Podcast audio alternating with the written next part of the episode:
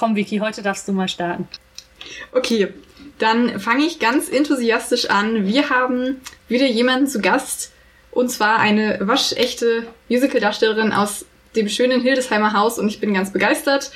Möchte sie sich einmal kurz vorstellen, die liebe Elisabeth? Ja, hallo. Ich bin Elisabeth Köstner und äh, ich bin ähm, im festen Musical-Ensemble in Hildesheim jetzt die äh, sechste Spielzeit. Das ist schon echt gut. Hm. Wobei man das ja nicht Spielzeit nennen kann, weil wir ja nichts äh, machen im Moment, aber theoretisch, theoretisch die sechste Spielzeit. Und Elisabeth hat sich ganz wunderbarerweise bereit erklärt, mit uns in die Reihe mit dem griffigen Titel Zweites Standbein zu starten, was gerade während Corona nochmal eine ganz andere Brisanz, Brisanz ist jetzt ein bisschen reiserisch, aber eine, eine Relevanz bekommen hat. Denn du hast ein berufliches zweites Standbein, nämlich Eclipse. Die, was ich jetzt ein bisschen verfolgt hast, habe und ich glaube, du hattest heute hattest du heute sogar Seminar, was du gegeben hast? Ja, genau. Also ich habe ähm, also Eclipse ist sozusagen äh, mein Videografie-Standbein. Also ich habe angefangen, äh, Videos zu machen, vor allem mit Leuten, um denen zu helfen, dass sie online sichtbar sind. Jetzt vor allem während Corona, also wo ja sozusagen Online-Bewerbungen immer relevanter geworden sind und äh, man gerne online halt gefunden werden möchte, wenn man sich bei einem Theater oder irgendwo anders bewirbt. Und jetzt habe ich heute mal so als Pilotprojekt ausprobiert, dass ich Leuten erkläre, wie man selber auch sozusagen Videos äh, schneidet und ähm, was für kleine Tricks es gibt, damit man ein bisschen die Videoqualität verbessern kann, wenn man sich selbst filmt für so ein E-Casting zum Beispiel. Das war heute, es war sehr aufregend und gestern, es war extrem aufregend, weil eben zum ersten Mal irgendwie sowas machen. Ja, genau, aber das war heute, das stimmt. Nicht schlecht. Wie viele Leute hattest du da? Ähm, ja, das war spannend. Es waren dann letztendlich ähm, 28 Leute, die im Kurs waren. Ja, genau. Und äh, es waren aber nicht alle jetzt gestern und heute da, sondern manche gucken das dann jetzt nach. Und ähm, genau, also es war jetzt wirklich so ein Einsteigerding, um rauszufinden, ob da überhaupt Bedarf besteht. Und wir haben jetzt ziemlich krass in zweimal einer Stunde ganz viele Themen durchgerockt, für die man normalerweise ein Studium äh, macht. Genau. ja, aber es war super spannend, hat sehr viel Spaß gemacht. Aber was für Leute kommen da zu dir? Sind das wahrscheinlich aus dem künstlerischen Bereich, aber wirklich hauptsächlich irgendwelche Musical-Leute oder Theaterleute oder was sind das da für Leute, die da dein Seminar buchen? Also ähm, jetzt, äh, was die Videos betrifft, ähm, sind, waren das jetzt hauptsächlich Kolleginnen. Also ich hatte tatsächlich viele Leute aus dem Musiktheater, ähm, weil da das mit den Online-Videos noch nicht so, ähm, äh, also bis jetzt zu Corona nicht wirklich ähm, passiert ist. Äh, um, da ist sozusagen das Musiktheater, da gibt es sowas wie Showreels oder About Me's eigentlich nicht, sondern das ist, ist halt eben hat eine, eine sehr alte Tradition, auch die Oper und so.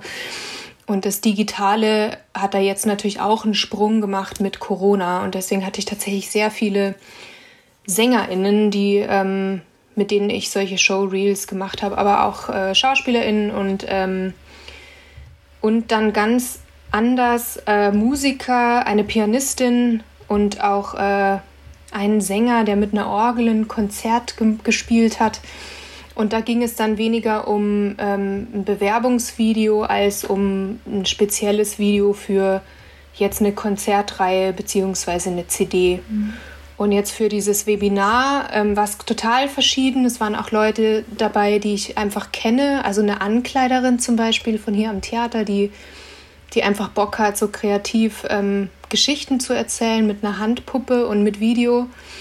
Ähm. Ja, echt super nett. Und äh, das war ganz verschieden. Und auch zwei, es war Lisanne war auch dabei und noch eine andere Dramaturgin. Und ähm, also das für das Webinar ist es irgendwie viel, viel offener und für die Videos sind es tatsächlich Leute aus dem künstlerischen Bereich.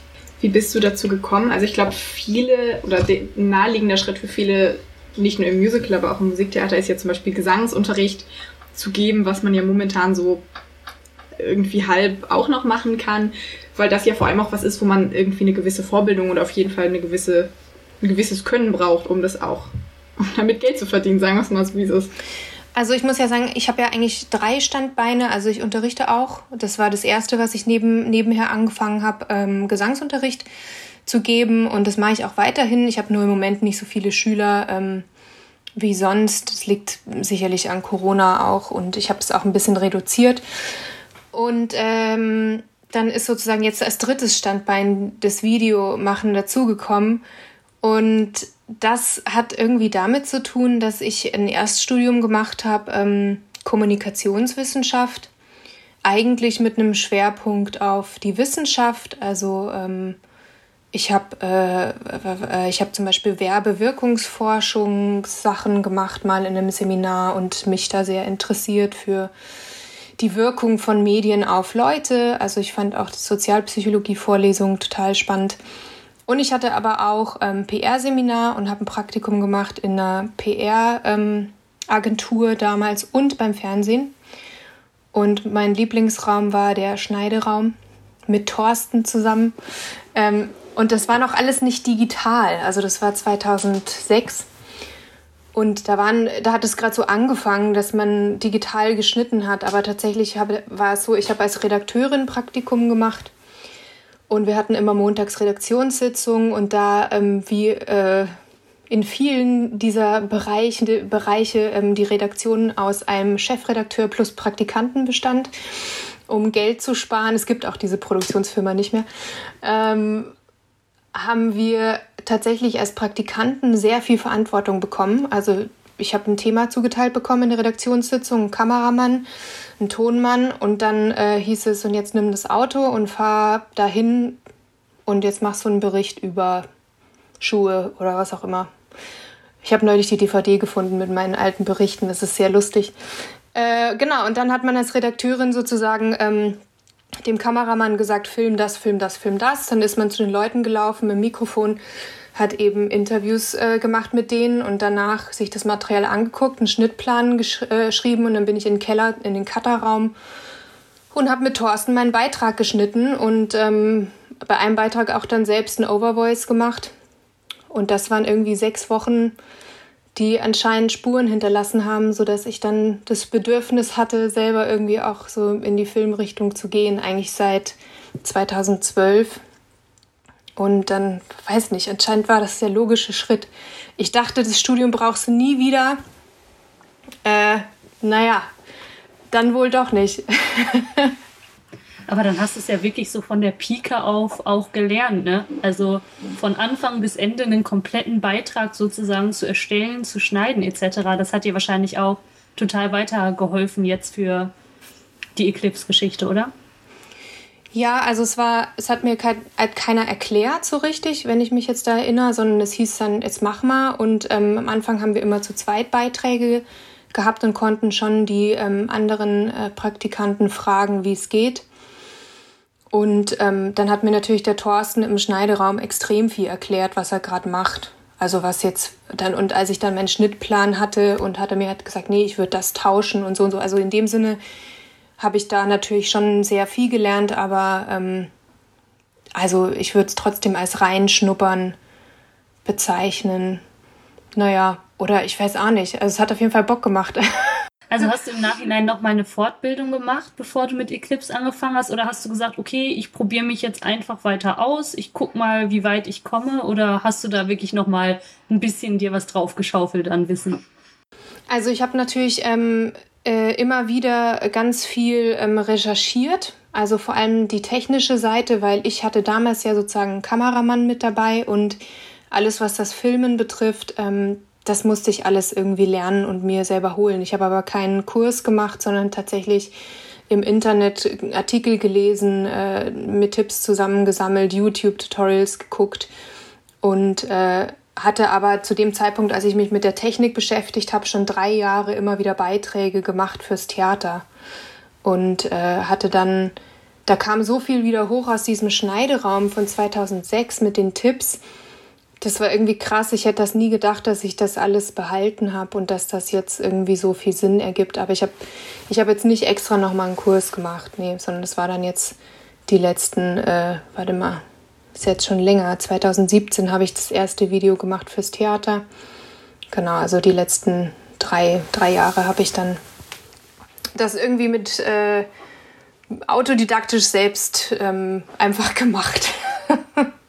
ich finde das so cool, weil ich das so mutig finde zu sagen, also an diesem Punkt zu sein, zu sagen, ich kann das jetzt so gut, auch ohne dass ich mit dem Zertifikat wählen kann, dass ich das anderen Leuten anbieten kann als Dienstleistung. Und dann zu sagen, ich kann das und ich weiß, äh, was, was und wie gut ich das kann und was ich quasi wert bin, das finde ich unheimlich beeindruckend, weil ich glaube, ich würde immer so zurückfallen in so ein, nee, dann kommt irgendwie der 23-jährige Fotografiestudent um die Ecke und ist dann doch besser als ich und sowas. Und das finde ich super cool, dass du das einfach gemacht hast auch. Das ist aber auch ein Prozess, ne? Also es das heißt ja nicht, dass man die Gedanken nicht auch hat. Also ich hätte es auch nicht angefangen, wenn nicht Kollegen gefragt hätten, ob ich ihnen helfen kann. Und ähm, das war genauso beim Gesangsunterricht. Da hätte ich auch nie angefangen, weil ich dachte, ja gut, ich singe halt selber, aber wieso soll ich jetzt, wie soll ich denn jetzt jemandem das beibringen können? Ähm, und jetzt bei der Videografie war es tatsächlich so, dass ähm, ich, ich habe so einen Kurs gemacht, einen Business Coaching Kurs ähm, bei einer ganz tollen Kollegin, Sandra Janke heißt die, ähm, die auch so eine Selfmade Unternehmerin ist, eigentlich Opernsängerin in Leipzig. Und die hat einen Kurs angeboten, wie man sozusagen was findet neben der Kunst, was man noch kann.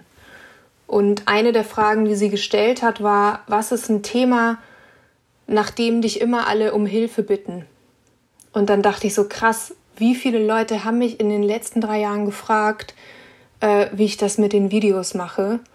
Und dass das eventuell was sein könnte, was sozusagen, was ich anscheinend irgendwie naja, zumindest äh, was Anklang findet bei, bei Leuten, weil sie das gut finden, was ich mache. Und dann bin ich mit diesem Seminar und in, dem, in diesen Monaten irgendwie da durch den Prozess gegangen, zu sagen, okay, dann, äh, dann mache ich jetzt mal, mache ich mal Eclipse auf.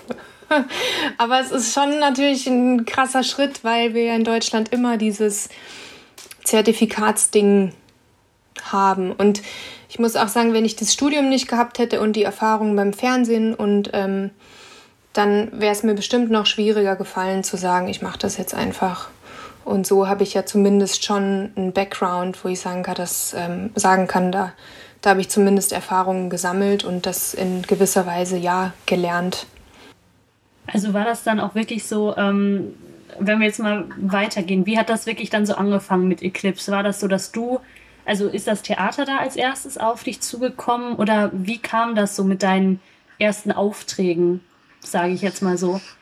Ähm, ja, äh, das war so, wir haben Frühlingserwachen geprobt 2017 und ähm, haben irgendwie gedacht, krass, das ist doch ein Stück, das, das muss man irgendwie gesehen haben. Ich muss echt sagen, das ist eins meiner Lieblings- oder da, vielleicht auch das Lieblingsmusical.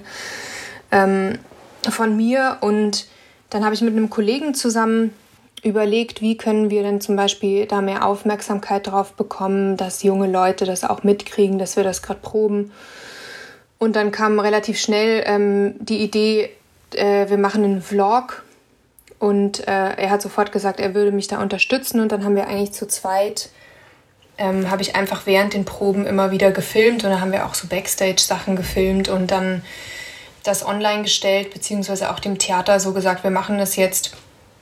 Und ähm, also ich habe nach dem, nach dem Vlog mit äh, Frühlingserwachen saß ich bei unserem Marketingchef und habe halt gemeint, habt ihr Bock, dass ich das weitermache für die anderen Stücke? Und dann haben wir quasi verhandelt. Weil ich dann halt gesagt habe, ähm, ich würde das aber nicht für umsonst machen, weil dazu ist es zu viel Zeitaufwand, hast du ein Budget. Und dann hat er gesagt, ich habe ein Budget, und dann waren das sozusagen die ersten Aufträge, die, äh, genau, diese, in diesen zwei Spielzeiten oder drei Spielzeiten habe ich dann, glaube ich, für fast jede Produktion solche kleinen Probenmitschnitte produziert, die dann online auf den Social-Media-Kanälen liefen.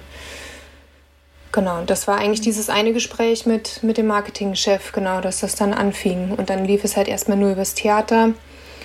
Und jetzt, letztes Jahr, habe ich dann ähm, den Schritt gewagt, das übers Theater hinaus anzubieten und einfach mal zu gucken, ob es sozusagen Bedarf besteht. Beziehungsweise es haben mich ja Kollegen gefragt, Und dann auch so, wie viel möchtest du dafür? Und dann war es auf einmal ein Business und dann habe ich mir einen Namen überlegt und eine Internetseite gebaut und jetzt ist es irgendwie da.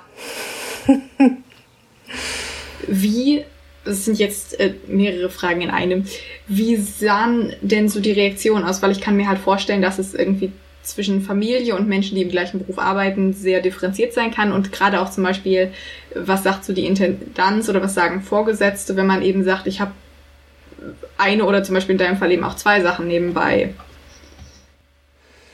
Ähm, also ich finde, die Reaktionen sind immer durchweg positiv und äh, also wirklich, da, da hat, macht man sich viel zu viele Gedanken drum. Und äh, jetzt was das Theater betrifft, ist es ja so, dass die immer wieder anfragen, ob ich was machen kann. Ich habe jetzt im, äh, im Winter habe ich eine Bühnenprojektion zum ersten Mal gemacht für eine Oper. Ähm, ja, das war irgendwie krass, als der Anruf kam. Und das kam über den Generalmusikdirektor, weil ich mit dem ein Corona-Video gemacht habe mit dem Orchester. Und dann habe ich jetzt auf einmal eine Bühnenproduktion gemacht, Projektion. Und ähm, Genau, und was jetzt so jetzt äh, Freunde, bekannte Kolleginnen betrifft, ist das äh, wirklich durchweg positive Reaktionen auf diese Sachen. Was ich total krass finde, weil man sich ja immer die Gedanken macht, wenn ich jetzt ein zweites Standbein mache, kann ich dann überhaupt noch hundertprozentig Künstlerin sein? Und das ist aber vielleicht jetzt auch in diesem Corona-Jahr ein bisschen einfacher gewesen, dass man dann ähm, sozusagen akzeptierter wird. Aber ich kann, also ganz ehrlich, jetzt im Nachhinein kann ich mir überhaupt nicht vorstellen, warum jemand da irgendwie blöd reagieren würde, wenn man sagt, ich mache noch was, weil jedem ist bewusst, das ist irgendwie ein krasser Beruf und sich finanziell unabhängig zu machen von äh, Engagements ist irgendwie ein ganz logischer Schritt für sehr, sehr viele DarstellerInnen aber ähm, war das denn so äh, generell noch mal so ein bisschen zu deinem Werdegang einfach? Wusstest du von wegen, okay, wenn ich jetzt in den künstlerischen Bereich bin, ich kann das jetzt machen, bis ich so und so alt bin, dass du dann schon von Anfang an wusstest, okay, ich muss mir früher oder später Gedanken über eine zweite Geschichte machen? Oder war das jetzt wirklich zum Beispiel auch über diese Fortbildung, die du da gemacht hattest bei deiner Kollegin, dass du dann erst so gemerkt hast, okay, ich kann das wirklich gut, das wäre jetzt mal was, mehr oder weniger spontan? Oder war schon relativ lange klar, okay, ich muss mir auf lange oder kurz noch was Zweites überlegen? Also es hatte überhaupt keinen äh, Ich muss Gedanken in dem Sinne jetzt zum Beispiel, ähm, ich bin nicht versorgt mit der künstlerischen Seite, also zum Beispiel finanziell oder so. Ich bin ja im Moment auch in, dem, in der privilegierten Situation, in der Festanstellung zu sein. Aber auch davor in der Freiberuflichkeit ging es immer weiter mit Engagements. Ich glaube, ich bin einfach von, einfach von Natur aus ein Mensch, der ähm, immer auf der Suche ist, Neues zu lernen. Und dass ich nebenbei immer tausend, mich für tausend Sachen interessiere, das weiß ich noch, auch als ich in der Grundschule war und jeden Nachmittag irgendwie ein anderes Hobby ausgeübt habe. Das heißt, es war nie, äh, es war nie die Frage, ich, ich habe jetzt das als Plan, sondern das ist tatsächlich irgendwie passiert, dass sich das jetzt so gefestigt und entwickelt hat. Mm, Stichwort Bürokratie. Du hast eben schon gesagt und dann kam halt der Schritt, wo man dann gesagt hat, es ist jetzt tatsächlich ein Business ich weiß jetzt nicht genau, wie es ist, sage ich ganz ehrlich, aber ähm, schiebt, also erstens schiebt man das auch so ein bisschen vor sich her, einfach aufgrund davon, dass wir so eine Bürokratienation sind und es wahrscheinlich auch nicht immer einfach ist, vielleicht je nachdem, was man macht, das Ganze einfach mal so in zwei Tagen anzumelden und dann steht das Ding. Ähm, du meinst jetzt das Business anzumelden in dem Sinne?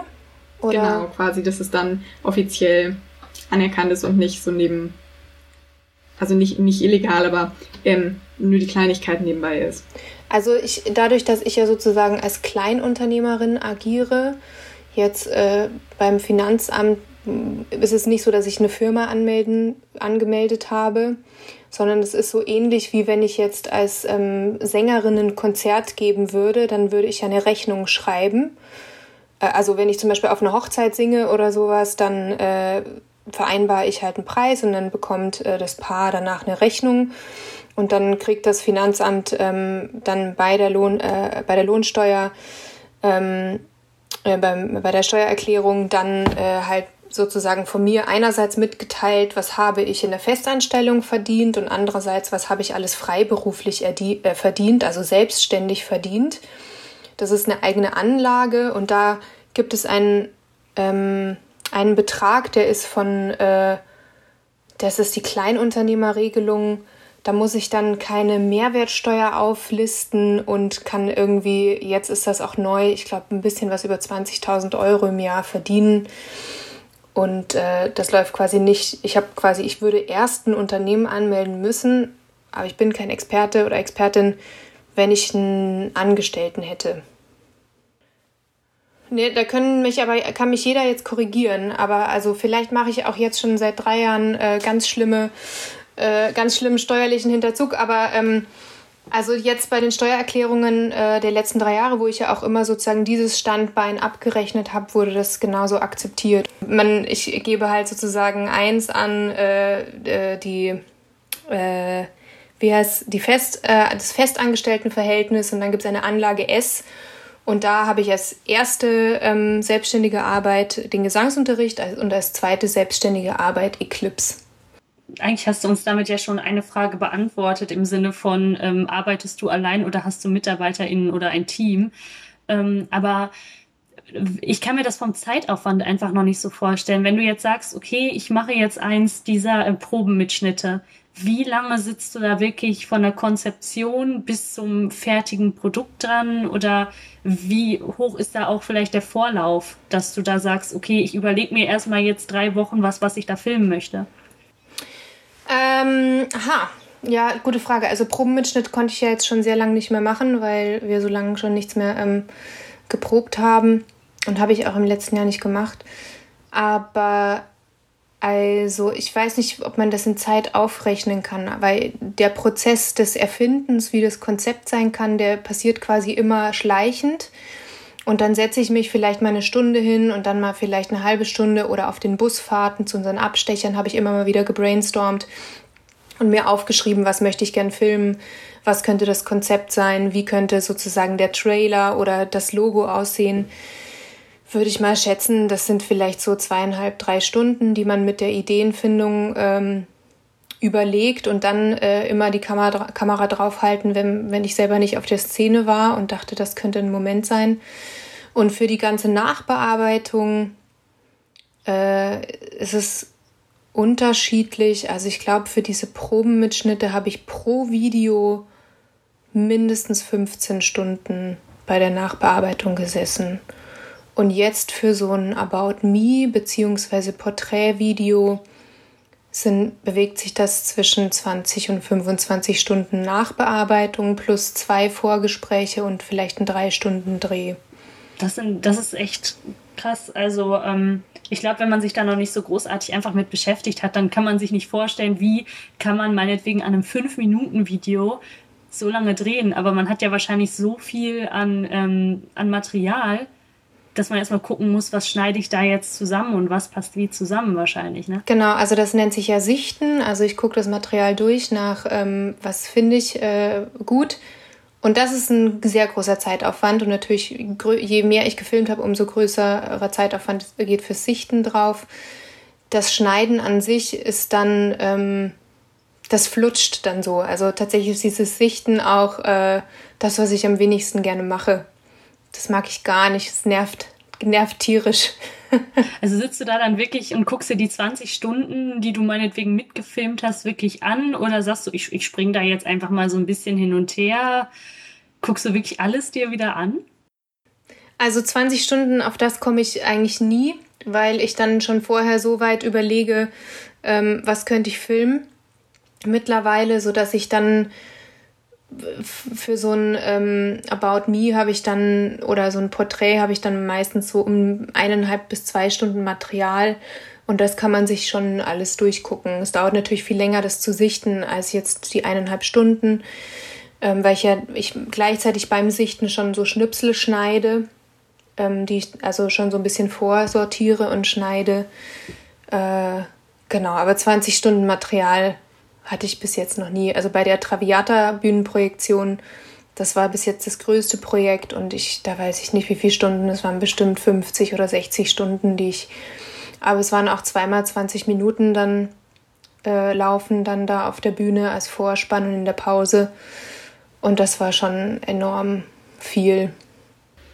Könntest du dir vorstellen, also das ist ja jetzt auch was, wo du nicht nur sagst, das mache ich aus der Not heraus, sondern das mache ich auch, weil ich es gerne mag. Kannst du dir vorstellen, also erstens kannst du dir vorstellen, irgendwann zu tauschen und zu sagen, ich mache das eher hauptberuflich, beziehungsweise wie siehst du deine drei Sachen überhaupt? Sind die für dich gleichwertig oder ist es tatsächlich so äh, irgendwie schon nebenbei, aber hm, also im Moment ist es ja zwangsläufig mehr ähm, Filmen und Unterrichten. Und ich hatte, im, ich hatte eine Phase im letzten halben Jahr, wo ich tatsächlich überlegt habe, wo soll das hinführen? Möchte ich irgendwann eine eigene Produktionsfirma haben? Und fand dann kurze Zeit den Gedanken ziemlich geil, so irgendwie eben mit, mit Mitarbeitenden und so irgendwie. Und dann war es ganz spannend, dann habe ich ja mit Lisanne diesen ähm, diese, diese Interview-Sache äh, gemacht online, die sich angefühlt hat wie eine, wie eine Premiere. Also wir haben, für die, die es vielleicht nicht wissen, wir haben ein, äh, eine Talkshow äh, gestartet, eine Musical-Talkshow, die so ein bisschen in die Podcast-Richtung, aber mit Video geht. Und da hatte ich dann sehr lange schon nicht mehr auf der Bühne gestanden und dann waren wir auf einmal live und dann habe ich danach gedacht, krass, ich muss vor Leuten was machen. Also ich kann nicht nur jetzt eine Agentur führen oder eine Produktionsfirma und äh, das, ähm, also es wird sicherlich eine Gleichberechtigung haben, alles drei, weil äh, auch das Unterrichten macht mir so extrem viel Spaß, dass ich mir nicht vorstellen kann, eins jetzt zu ersetzen durch, ähm, durch ein anderes. Und die Bühne fehlt mir schon sehr. Also es ist, ähm, die, diese Arbeit, die eben nicht vorm PC stattfindet. Und das ist ja eben der Großteil, ihr habt es jetzt so ein bisschen gehört. Der Großteil ist am PC und ist wie Puzzeln. Und das macht mir Bock, weil es irgendwie eine ganz andere Tätigkeit fürs Gehirn ist und auch auf eine Art kreativ. Aber irgendwie so das körperliche Ausprobieren. Ähm, und am liebsten mag ich am Theater das Proben und das Erfinden. Das fehlt äh, extrem. Und deswegen nein, also ich kann es mir nicht vorstellen, dass ich mal das eine ersetze. Aber wenn du alles jetzt auch so gleich ansiehst und sagst, du möchtest nichts fürs andere aufgeben, gibt es dann irgendwie noch eine Work-Life-Balance bei dir? Oder ist das wirklich so, okay, eigentlich brauche ich noch viel mehr Stunden für meinen Tag, um alles hinzubekommen? Oder wie geht das so mit den drei Jobs und dem Privatleben vielleicht auch? Ja, das ist eine, das ist eine sehr gute Frage, ähm, die im Moment eigentlich super gut funktioniert. Äh, da es ja im Moment kein Theateralltag ist, ich weiß nicht, wie es wäre, wenn, wenn jetzt sozusagen acht Stunden Proben pro Tag stattfinden würden. Und ich habe ich hab immer wieder Phasen, in denen ich mich selber überfordere mit dem, was ich alles machen will und mir wünschen würde, dass der Tag mehr als 24 Stunden hat. Und bin aber ähm, tatsächlich total äh, im Moment auch immer auf so der Gesundheitsschiene unterwegs und versuche mir den Raum zu nehmen für Ausgleich.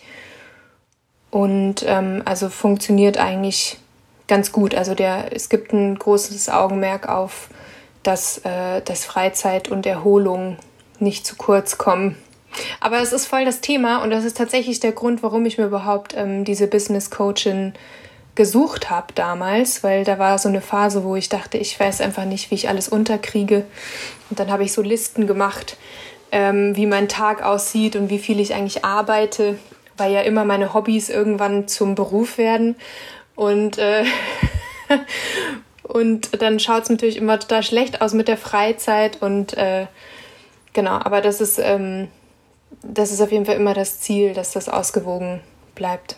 Was machst du, um irgendwie dann auch mal abzuschalten vom Job? Gibt es da irgendwie bestimmte Sachen, die du da machst oder ist das immer unterschiedlich nach Tagesform abhängig? Ich mache äh, eigentlich täglich Sport.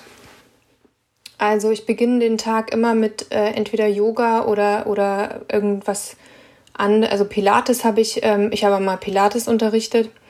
Also ich sag's euch, Leute, ähm, ich sag ja, es Alles ist irgendwie. Alles ist möglich. Da hatte ich mal kurz so eine Phase, ach, da machst du mal einen Pilates-Schein.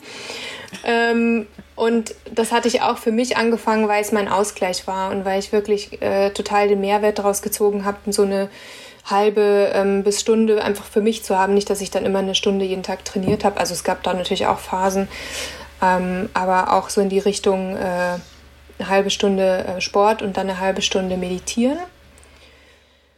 Oder eben so eine richtige äh, Routine am Morgen ähm, mit, ich mache mir irgendwie ein gesundes Frühstück und ich koche sehr gern und beschäftige mich sehr gern mit, mit gesundem Essen. Und das ist mein Ausgleich, würde ich sagen, und die Natur. Also frische Luft und draußen sein und dann, wenn ich die Zeit habe und wenn es sich ergibt, dass man dann wegkommt, also ich sage jetzt mal ohne Lockdown und ähm, ohne Theater-Alltagsstress, dann äh, habe ich, äh, finde ich zum Beispiel Wald extrem erholsam, einfach in den Wald zu gehen. Das ist so mein Ausgleich. Und natürlich Netflix auch. Was guckst du gerade? So, was kannst du empfehlen? Oh, ich bin gerade wieder bei einer ganz, ähm, ich weiß nicht, schlimmen Serie, aber das ist so eine, bei der ich irgendwie abschalten kann. Die heißt How to Succeed. Ähm, äh, nee, Quatsch, nicht How to Succeed, das ist, das ist ein Musical. Ähm, äh, How to Get Away with Murder heißt die. Ah, ja. Die habe ich irgendwann angefangen und jetzt gesehen, dass es wieder zwei Staffeln gibt und jetzt ähm, irgendwie bin ich da wieder voll reingesogen. ja. Aber das kennt, glaube ich, jeder so. Ähm, mhm. Ja. Aber ganz ehrlich nervt mich im Moment Fernsehen auch, weil, okay, das wird jetzt erst später ausgestrahlt, aber wir sind jetzt gerade ähm, sozusagen wieder in der Verlängerung vom Lockdown. Es ist März und ich habe schon gar keinen Bock mehr auf der Couch zu liegen und zu Fernsehen. Ähm, es geht ein bisschen in die Richtung. Also es gibt ja den großen Rattenschwanz Corona-Hilfen.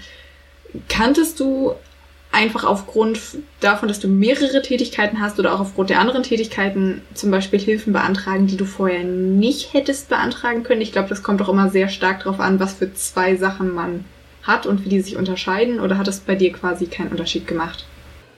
Ich kann gar nichts beantragen. Also schon allein, da ich in der Festanstellung bin, ähm, gibt es für mich keine, keine Hilfen, weil ich im Moment sind wir alle auf Kurzarbeit am Theater und äh, Genau, und ich glaube, und dann ist man sozusagen raus, was das betrifft. Das ähm, Hilfen bekommen im Moment nur die, die solo selbstständig sind, wodurch ja ganz viele in, äh, durchs Raster fallen, weil, und da kann mich auch wieder jeder korrigieren, aber als Musical-Darstellerin kriegt man ja immer Verträge, die eigentlich ein Festvertrag sind, aber befristet. Also das heißt quasi, ich schreibe keine Rechnung, sondern ich bin für vier Monate angestellt und wenn man fest angestellt ist, dann fällt man aus dem Raster raus. Und ähm, die meisten haben nicht den Vorteil wie ich, dass man für ein Jahr fest angestellt ist und das sich dann mit beiderseitigem Einverständnis um ein Jahr verlängert, sondern ähm, eben im Normalfall ist man eben für ein Stück fest angestellt. Und das ist der Punkt, den die Politik jetzt, ähm, weiß nicht, ich glaube, jetzt gibt es langsam so ein Bewusstsein dafür, dass das so ist, aber ich weiß nicht, inwieweit man jetzt tatsächlich diese Hilfe dann bekommt da hast du dann ja auf jeden Fall echt nochmal Glück gehabt, dadurch, dass du am, äh, in Hildesheim dann bist und äh, wirklich fest angestellt bist und trotzdem immer noch ähm, Arbeit hast und was machen kannst. Das ist schon echt von Vorteil, glaube ich. Ja, das ist Wahnsinn. Also das ist wirklich ein Privileg, ähm, was, äh, was unglaublich ist. Ich habe es mir das ganze letzte Jahr gedacht. Also ich habe natürlich auch während des Lockdowns sehr viele sozusagen Homeoffice gemacht und da einige Corona-Videos fürs Theater gemacht und bin auch immer wieder dabei, halt informiert zu sein, zu sein was gerade passiert. Wir hatten zum Beispiel auch gerade eine ähm, Ensemblesprecher in äh, Ensemblesprecher in Meeting, um uns mal mit den Sparten auszutauschen, damit halt irgendwie dieser Kontakt nicht verloren geht und so. Also es gibt auch natürlich am Theater nach wie vor Arbeit, nur halt im Moment findet die nicht auf der Bühne statt, sondern es ist mehr so connecten, informieren und neue Formate überlegen und vielleicht Input geben und sowas. Also siehst du die Situation auch so ein bisschen als Chance irgendwie an, sich auch weiterzuentwickeln oder auch, dass sich das Musical vielleicht jetzt weiterentwickeln muss und kann? Du meinst die ganze Corona-Situation? Mhm. Also ich glaube, dass die Corona-Situation in dem Sinne vielleicht von Vorteil fürs Musical an sich sein kann am Stadttheater, weil das Musical ja oft als Cash-Cow gesehen wird und natürlich bestimmt nach Corona die Theater versuchen, die Masse ins Theater zu bringen und da kein Risiko eingegangen werden soll und deswegen natürlich die Leute gefällige Stücke spielen wollen. Das heißt, generell fürs Musical könnte ich mir vorstellen, dass viel Musicals gespielt werden, der Nachteil ist, dass es sicherlich die sein werden, die einen Namen haben und die die Leute ins Theater bringen. Und das sind ja, die sind ja an einer oder zwei, äh, zwei Händen abzuzählen, die Stücke, die, die immer wieder gespielt werden. Also ähm, das, glaube ich, ist so der Zwiespalt, was so das Musical betrifft. Aber ich, kann, ich glaube nicht, dass es für ähm, dass es für das Genre bedeutet, dass es einen Einbruch bedeutet. Ich glaube, es bedeutet eher einen Einbruch für alles, was Risiko fürs Theater bedeutet. Also alle vielleicht erst Uraufführungen ähm, oder Eigenproduktionen, wobei Eigenproduktionen ja sehr gut laufen, wenn sie regionalen Bezug haben. Ja, das wird sich alles zeigen. Ne? Also ich mache mir manchmal schon sehr große Sorgen um die Kulturszene und wie das dann weitergehen soll. Hörst du viel von ähm, KollegInnen, also ich kann jetzt nur sagen, wie es aus der Uni ist, aber man hat ja zumindest in der Uni manchmal Leute, die sieht man dann eben da und dann versteht man sich auch gut, aber man sieht sich außerhalb der Uni aus diversen Gründen. Manchmal ist es die Entfernung. Nicht ist es, also ist, kennst du das auch, dass man von Kolleginnen, die man sonst vielleicht dann so in der Cafeteria sieht oder wirklich nur so zwischendurch mal, dass man jetzt halt so gar keinen Kontakt mehr hat? Tatsächlich habe ich Kontakte aufgewärmt im letzten Jahr wie noch nie zuvor also da sind wirklich Freundschaften wieder aufgewärmt äh, worden, ähm, die, die lange so bestanden. Ich weiß nicht, vielleicht kennt ihr das ja, dass man, man versteht sich immer super, aber schafft es zweimal im Jahr zu telefonieren und schreibt sich vielleicht auch dann dreimal im Jahr eine Nachricht. Und ich hatte das Gefühl, dadurch, dass die Zeit war und auch so die Sehnsucht, dass man mit Leuten kommuniziert, weil man ja zu Hause saß, habe ich viel mehr mit Menschen Kontakt aufgenommen, die mit denen ich befreundet bin. Also normalerweise hat man ja diesen sozialen Kontakt halt durch Arbeit und dass ich halt draußen Leute sehe und dann habe ich zu Hause mehr das Gefühl, ah, ich muss abschalten und Ruhe von der Welt und habe jetzt auch keine Lust, noch irgendwie eine Stunde zu telefonieren. Und dadurch, dass ja sozusagen dieser Input von normalem Social Life fehlt, hat sich bei mir tatsächlich herausgestellt, ich habe sehr viel mit, mit ganz vielen ähm, Freundinnen irgendwie angefangen, wieder das, die, die Freundschaften aufzuwärmen. Und ich finde es super. Also das ist auf jeden Fall ein Punkt, den ich mir auch, das ist auch ein Erholungspunkt. Apropos, ähm, dass ich mir das bewahren möchte, dass man nicht durch die Arbeit so einen Tunnelblick bekommt und dann ähm, das nicht mehr, den Mehrwert nicht mehr sieht von, von Freundschaften. Ich glaube, wir sind tatsächlich mit den Fragen, die wir haben, durch vom Gefühl her. Ich hätte vielleicht schon. noch eine, die mir aber nur gerade spontan Aha. eingefallen ist. Und zwar, was würdest du, kommt vielleicht auch ein bisschen immer aufs Alter an, was würdest du Leuten, DarstellerInnen oder vielleicht auch Leuten, die eben gar nicht auf, sondern hinter der Bühne arbeiten, raten, die sagen, ich möchte mir was Zweites suchen, aber entweder ich weiß nicht, ich habe nicht die Zeit dafür oder ich weiß nicht, ob ich irgendwas gut genug kann oder ich weiß auch gar nicht, also ob ich, ob ich das schaffe oder ob ich ähm, ob ich was finde, was ich so gut finde, dass ich das nebenbei mache. Oder ich habe Angst vor meiner meinen Vorgesetzten im, im ganz schlimmsten Fall. Also das ist irgendwie so eine ganz schwierige Frage, ne? Weil äh, ich habe jetzt sehr viele Leute durch den Kurs auch kennengelernt, ähm, die so jetzt auf den Weg gehen, was zu finden, was man, was man vielleicht noch kann. Und ich weiß ehrlich gesagt nicht, was dann was dann Rat ist, außer ähm, es wird schon das kommen, was zu dir passt. Also ich glaube, wenn man sich allein schon auf den Weg begibt, zu sagen, es gibt vielleicht mehr als das, was ich jetzt gerade mache. Also es geht ja auch immer aus so einer Not heraus, dass man sagt, mir fehlt vielleicht was gerade in dem Beruf. Und ähm, was mir gefehlt hat, äh, oft am Theater, ist Selbstbestimmtheit. Also man ist einfach als Darstellerin ähm, das kleinste Rädchen im, im Betrieb oder im Getriebe und hat keine Entscheidungsgewalt. Man, hat, man entscheidet ja selber nicht, wann man probt Und im schlimmsten Fall hat man keine Entscheidung über das, was man auf der Bühne dann spielt. Und ähm, weil es ja dann immer Leute gibt, die sozusagen das für dich treffen und auch die letzte Entscheidungsgewalt haben. Und das war so ein Punkt, der, glaube ich, für mich immer, ähm, der so ein Antrieb war zu sagen, ich hätte aber gern, also ich finde das okay, ich kann damit leben, aber ich brauche einen Ausgleich, ich brauche einen Bereich, in dem ich selber entscheide, was ich mache. Und zwar voll. Und äh, ich glaube, wenn es so einen Antrieb gibt von irgendwas, was man halt noch sucht, dann wird sich schon das ergeben, was man dann vielleicht machen kann. Hast du noch irgendwelche Ziele, die du mit Eclipse vielleicht erreichen möchtest, dass du sagst, ich möchte gerne mal für die und die Produktion was machen oder ich könnte mir vorstellen, mal einen richtigen Film zu drehen und den irgendwo vorzustellen. Hast du da irgendwie größere Ziele oder sagst du einfach, ich gucke, was kommt?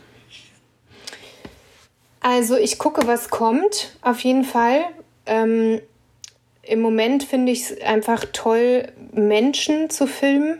Und äh, eins meiner Hauptziele ist ja, dass ich dass ich Menschen authentisch abbilde, sozusagen für ihre Internetpräsenz ähm, oder für ihren Online-Auftritt und ähm, sozusagen es irgendwie schaffe, dass das nicht gestellt ist, sozusagen, oder nicht gestellt wirkt. Ne? Also, dass man, wenn man jetzt vielleicht auch jemanden hat, der oder die ähm, überhaupt nicht gewohnt ist, vor einer Kamera äh, was zu sagen, und das sind die meisten, ähm, dass man dann trotzdem eine Atmosphäre schafft, dass es dann Momente gibt, die ich im Endeffekt sichten und schneiden kann, woraus ich ein Video mache und man wirklich die Personen sieht, wie sie sind.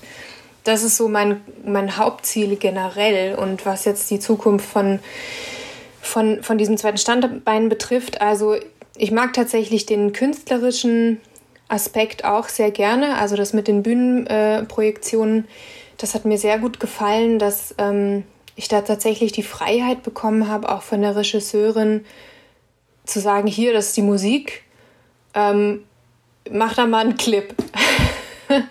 und dann sozusagen zu Hause zu sitzen und dann diese Oper anzuhören, ne? was ja irgendwie nicht jetzt mein erstes ähm, musikalisches, äh, also da komme ich einfach nicht her und höre dann die Musik und man kriegt aber sofort bei diesen Orchestermusiken und bei diesen großen Opern kriegt man ja sofort Bilder im Kopf.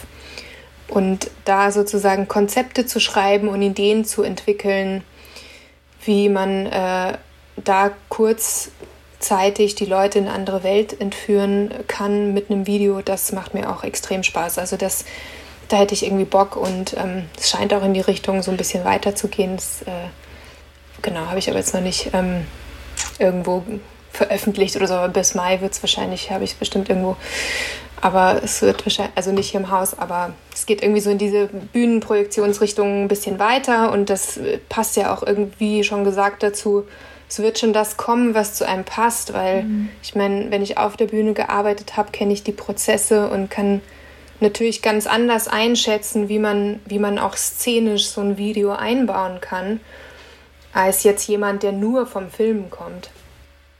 Ähm, einmal zum Verständnis, also die Projektion für die Oper, die du gemacht hast, war das quasi unabhängig von dem, was auf der, ich weiß jetzt nicht, ob das quasi auf der Bühne abgefilmt wurde oder ob das noch damals irgendwann live gemacht werden konnte. Also was war das quasi für ein Video? Waren das eine Mischung aus irgendwie Probenmitschnitten und diversem oder war das komplett unabhängig von der eigentlichen Produktion und den Leuten, die da drin waren?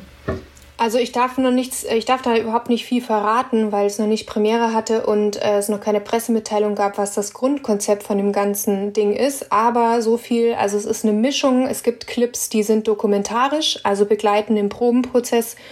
Und dann gibt es aber auch zwei Clips, die sozusagen total unabhängig davon in einem extra Dreh entstanden sind, wo wir uns extra getroffen haben und ich ein Konzept gemacht habe und ähm, und dann sozusagen mit, mit den Leuten ähm, wirklich wie am Set gearbeitet habe, gesagt, so und jetzt macht ihr das und dann hätte ich gern das und dann habt ihr ein Sektglas in der Hand. Und das ähm, hat, hatte quasi nichts äh, damit zu tun, dass die das machen, was sie immer machen und ich das dokumentarisch begleite, sondern das war wirklich dann sozusagen eine, eine Art Regie, Filmregie-Sache. Ja, aber keine Ahnung, wann es Premiere hat. Also das. Ähm Wart ihr denn schon mal da? Habt ihr schon mal was geguckt? Ich tatsächlich noch nicht, nee, leider nicht. Ich habe aus dem Schauspiel damals Hexenjagd gesehen, das fand ich mhm. richtig gut. Und aus ja. dem Musical habe ich gesehen Dra das erste, was ich gesehen habe, war die Drei-Groschen-Oper in, irgendwo in einem Gastspiel mit wirklich, glaube ich, 90% SeniorInnen, die sehr geschockt waren, weil es war zu viel für deren Nerven und es war zu mhm. exhibitionistisch. Aber ich fand es sehr lustig. Ähm, Dracula habe ich gesehen und Dogfight. Und Dogfight finde ich äh, wirklich, wirklich gut. Da möchte ich eigentlich auch irgendwann noch mal ein Close-Up zu machen, weil ich das so gut finde. Ja, das war auch, ähm, das war auch äh, eins, also es war so ein Highlight. Also ich wollte ja nur ein Jahr bleiben. Ne? Ich hatte ja meinen Vertrag extra, also ich hatte einen Zweijahresvertrag angeboten bekommen und habe dann nochmal mit der damaligen Chefin telefoniert. Ja, ich weiß nicht, nee, also ich würde gerne nur für ein Jahr unterschreiben. Und dann haben sie mir ähm, gesagt, ich würde in Dogfight die Rose spielen und dann bin ich geblieben. und ähm, Frauen am Rande des Nervenzusammenbruchs, das habe ich auch gesehen. Ah, okay. Das ja. finde ich eigentlich fand ich das auch ganz cool, aber ich glaube, das war nicht so das Stück, was jetzt den Dreijahres-Run kriegen wird. Nee, das sind ja auch, das war das einzige Stück, wo ich wirklich erlebt habe, dass Leute mal gegangen sind. Ich habe es neulich schon mal irgendwo erzählt, aber da sind, wir waren in Nienburg und es waren nach der Pause 120 Leute weniger im Publikum. Wie geht man damit denn um als, äh, als Darsteller, wenn man dann mitbekommt, okay, da gehen jetzt so viele Leute. Ist das eher nochmal Ansporn, dass man sich denkt, und jetzt erst recht, jetzt ziehe ich das erst recht durch? Oder hat man dann manchmal so ein bisschen Zweifel an dem, äh, was man da spielt? Ähm, also ich hatte da Zweifel an der Inszenierung. Das heißt, ich konnte es halt irgendwie verstehen, ähm, warum das passiert ist, weil es einfach irgendwie too much war. Das Stück ist an sich schon sehr komplex und overloaded, sag ich mal. Und dann war die Inszenierung Chaos. Und dann muss man noch dazu sagen, dass diese Inszenierung hat, ähm, hat gelebt von äh, tatsächlich Videos, die, ähm, äh, das waren ganze szenische Videos, die gezeigt wurden im großen Haus hinten auf einer großen Opera wie im Kino. Und auf Abstecher hatten wir einen Fernseher mit. Und ähm, das heißt, man konnte die Handlung irgendwie überhaupt erst schon gar nicht mehr kapieren, weil diese Szenen wurden ja eben, haben nur ein paar Leute wahrscheinlich halt irgendwie mitbekommen, dass das gerade passiert auf diesem Abstecher und dann weiß ich nicht, wäre ich wahrscheinlich auch gegangen, hätte ich gesagt, hey, was, ich verstehe nicht, um was geht, die machen ja viel, aber was tun die da? ja, also das war irgendwie so ein bisschen ungünstig auf Abstecher inszeniert tatsächlich, das Stück. Und das liegt halt immer daran, wenn wir bei Orten spielen, die kein, ähm, äh, hier, äh, ähm, die keine Züge haben, also wo wir was runterlassen können, dann ähm, muss halt immer improvisiert werden. Und wenn dann sozusagen das ähm, in, in der Hausinszenierung äh, so vorgesehen ist und auf Abstecher nicht funktioniert, ist es natürlich irgendwie immer ein anderes Stück auf Abstecher. Wobei ich aber sagen muss, dass ich es positiv finde, dass man im großen Haus diese ganzen Bühne, die Bühnentechnik ausnutzt und nicht sagt, dann muss man jetzt auch bei uns zu Hause ähm, klein alles denken, sozusagen. Ja, aber das ist ein Thema für sich von so diese Land Landestheater-Thematik. Es ist einfach eine riesen Herausforderung für sämtliche Spielstätten zu inszenieren und Bühnenbilder zu bauen. Also da, wir haben ja manchmal nur ähm, ein Viertel von der Bühnenfläche auf Abstecher, die wir hier haben. Und da bin ich immer gar nicht neidisch auf die Bühnenbildner, in die, die sich das ausrechnen müssen, wie sie da die Bühnenbilder anpassen, dass das überall funktioniert. Aber ist denn das von Anfang an dann, wird schon gesagt, okay, in der Spielplanung irgendwie von wegen, dass man schon weiß, okay, dieses Stück äh, werden wir jetzt auf Biegen und Brechen zur Tournee machen? Oder ist das so, dass man irgendwann merkt, okay, es kommt einfach unglaublich gut an? Oder ist es so kontrovers, wir wollen das auch woanders zeigen, dass man dann plötzlich sagt, okay, wir gehen damit auf Tournee und dann vielleicht erst merkt, oh, vielleicht kann das gar nicht so 100% funktionieren, weil man da nicht die Technik überall hat.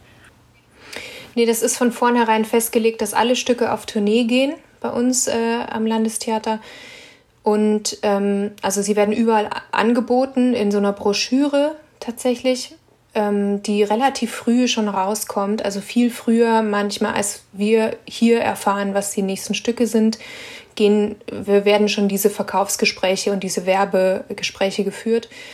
Und alle Leute, die engagiert werden für Bühnenbild, ähm, kriegen so, glaube ich, einen richtigen Katalog, wo genau drin steht, für welche Maße sie sozusagen erfinden müssen.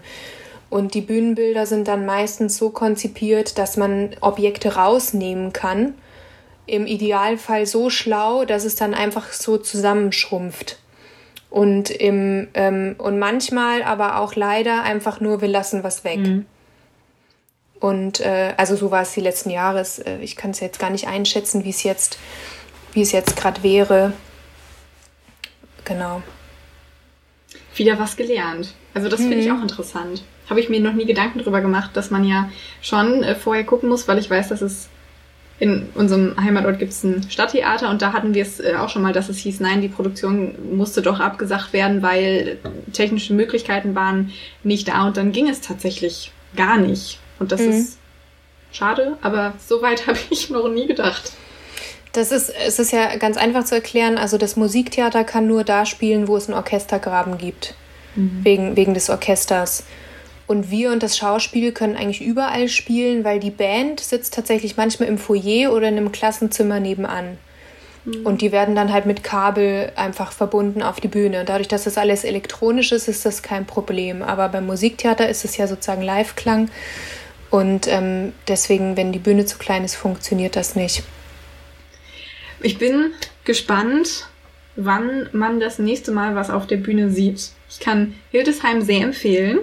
Äh, ich kann aber auch eure Onstage, Offstage, Offstage, Onstage, nein, Onstage, Offstage-Reihe empfehlen, denn die ist sehr interessant. Ich weiß nicht, ich glaube, ich glaube, es ist eine begrenzte Anzahl, aber ihr seid noch nicht ganz fertig. Aber die, die ich bis jetzt gehört habe, fand ich alle sehr cool.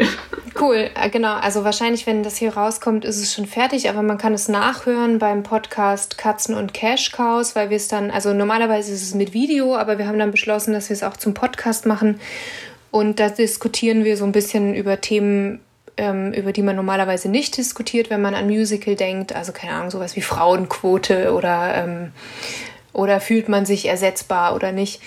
Oder wie der Druck ist eigentlich für Musical-DarstellerInnen. Oder ganz toll fand ich letztens haben wir diskutiert über Theatervermittlung. Also wie kriegt man junge Leute ins, ins Theater? Was könnten da Ideen sein? Ähm, und äh, das, da gibt es zehn Folgen und die sind, wie gesagt, unter Onstage, Offstage bei Katzen und Cash Cows zu hören. Nadine, hast du noch was Spannendes gerade? Etwas Spannendes. Meine Fragen wurden tatsächlich alle sehr gut beantwortet, die ich wissen wollte. Und äh, ich glaube, wir haben so ein paar Abstecher noch äh, gemacht aus unserem Fragenkatalog raus. Ähm, die sich so ein bisschen ergeben haben. Wir hoffen, es war in Klar. Ordnung für dich, dass du so spontan mit Fragen überrollt wurdest. Aber ähm, ich hätte tatsächlich keine Fragen mehr übrig. Ich weiß nicht, wie es bei dir aussieht, Vicky, ob du da noch spontan irgendwas hast, was du fragen möchtest. Ähm, ah, ich habe mir, ich hab mich so ein bisschen gedacht, ob ich mir die spare, weil sie ein bisschen provokativ ist. Aber ähm, kommt wahrscheinlich auch immer so ein bisschen aufs Elternhaus an. Ich glaube, du hast bei Katzen Cash Cows schon mal erzählt, dass deine Eltern dich immer ziemlich unterstützt haben. Aber kam, kommt dann vielleicht auch mal so die Reaktion, wenn man sagt, ich mache jetzt nebenbei noch das, dass dann sowas kommt wie Kind, endlich machst du was Richtiges. So nach dem Motto. Überhaupt nicht. Also, ähm, das, für meine Eltern ist immer am allerwichtigsten, dass es mir gut geht und ich, das einzige Mal, wo sie sozusagen interveniert haben, sage ich mal, war, als ich sehr viele Aufnahmeprüfungen gemacht habe damals und die gemerkt haben, wie schlecht es mir geht, dass ich so viel Ablehnung erfahren habe. Und dann haben sie einmal die Frage gestellt, möchtest du das wirklich noch weitermachen? Wir sehen, dir geht's nicht gut damit. Und ähm, genau, aber das ist jetzt schon 15 Jahre her und ich muss wirklich sagen, also die Hauptmotivation meiner Eltern ist immer, geht's dem Kind gut? Und ähm, die sehen, dass es mir jetzt mit dieser Entscheidung oder mit den Entscheidungen in den letzten Jahren in so viele Richtungen, mich auszuprobieren, ähm, dass das immer irgendwie was Erfüllendes hat für mich. Und vielleicht ist ihnen jetzt auch schon bewusst, dass halt dann in zwei Jahren ist es was Neues. Und äh, dann freuen sie sich darüber, dass es mir dann damit gut geht und dass ich das jetzt auch noch gefunden habe. Ähm, also das ist äh, überhaupt nicht der Fall, dass, dass die das in eine, irgendeine Richtung werten. Die sind immer überrascht. aber dann auch gar nicht.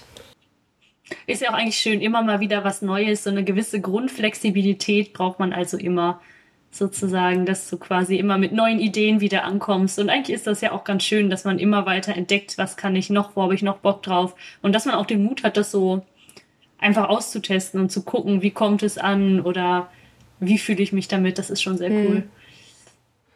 Ja, und es macht halt einfach, also ich glaube, ein Grundding von mir ist, dass ich halt gerne was weitergebe. Und ähm, also das zieht sich ja durch alle Bereiche. Also ich gebe irgendwie gern was her in irgendeiner Form. Und äh, ja, also das ist vielleicht so die der rote Faden, der sich durch alles zieht, was da noch kommt oder was im Moment gerade aktuell ist. Ich finde, das ist ein sehr schönes Schlusswort. Wollte ich auch gerade sagen, tatsächlich.